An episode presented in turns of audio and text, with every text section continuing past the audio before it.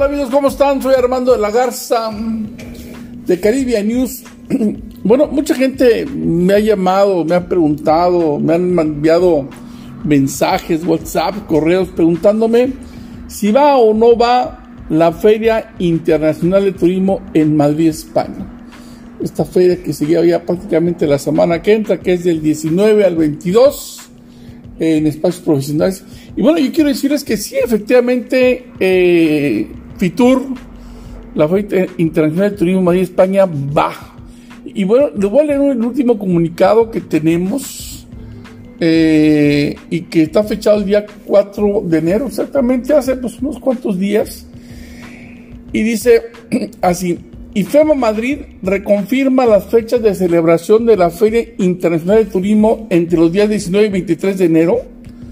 Una decisión que ha sido validada unánimemente en una reunión convocada por el presidente del Comité Ejecutivo de IFEMA, José Vicente de los Mozos, y en el que han participado la ministra de la Industria, Comercio y Turismo de Reyes, eh, la, la, la, Reyes Maroto.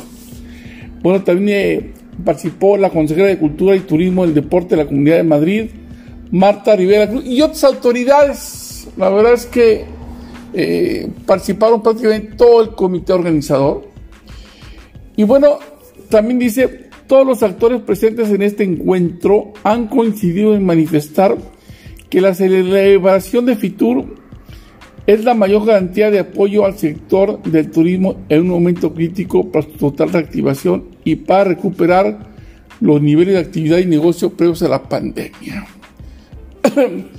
Dice, una vez eh, más desde España y desde Madrid lanzaremos unas señales para esperanzadora e inequívoca del potencial de una industria. Bueno, eh, y luego nos marcan que habrá un riguroso protocolo de seguridad. Dice, para garantizar la normal celebración de FITUR y FEMA Madrid, reforzar los controles sanitarios y extremará todas las medidas de seguridad en ese sentido y en un contexto marcado por los altos niveles de vacunación que registra España.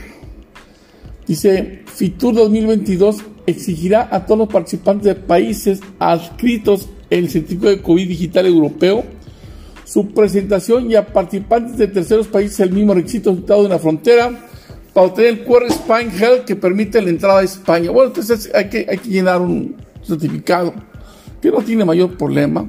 Eh, la verdad es que para aquellos que tienen la doble vacunación y que tienen ya eh, su a los adultos mayores que tienen su, su, refuerzo, pues no van a tener mayor problema.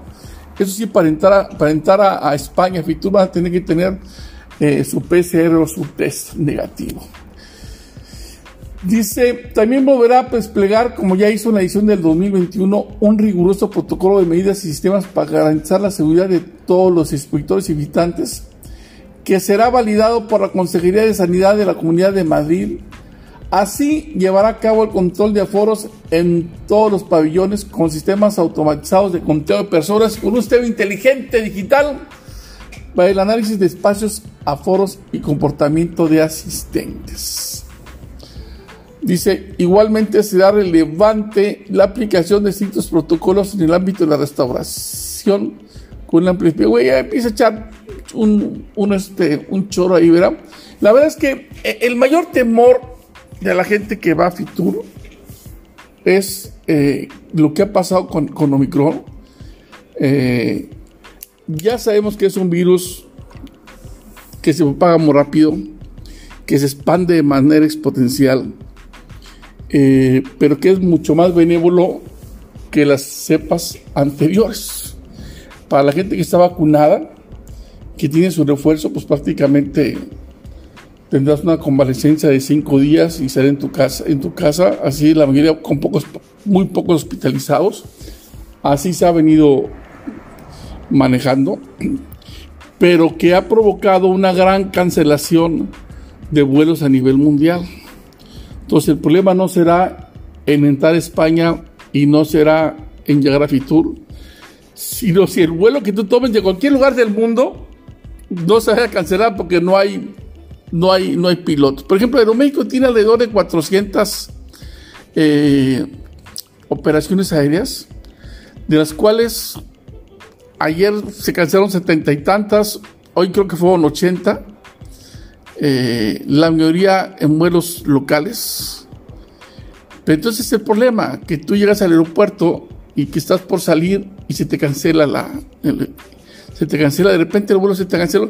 Y eso me pasó a mí ahora en, en la feria, en el tianguis turístico pasado, donde, para empezar, salimos de Monterrey, Nuevo León, a tiempo, pero cuando íbamos aterrizando, por mal tiempo, si, en el aeropuerto, regresan el, el, vuelo y eso causó un retraso como de tres horas en el aeropuerto internacional de la Ciudad de México, ya todo un mundo sabe que está saturado, pero que también provocó una serie de cancelaciones. Era un caos el aeropuerto. Bueno, pues ahora el caos es porque no hay tripulaciones.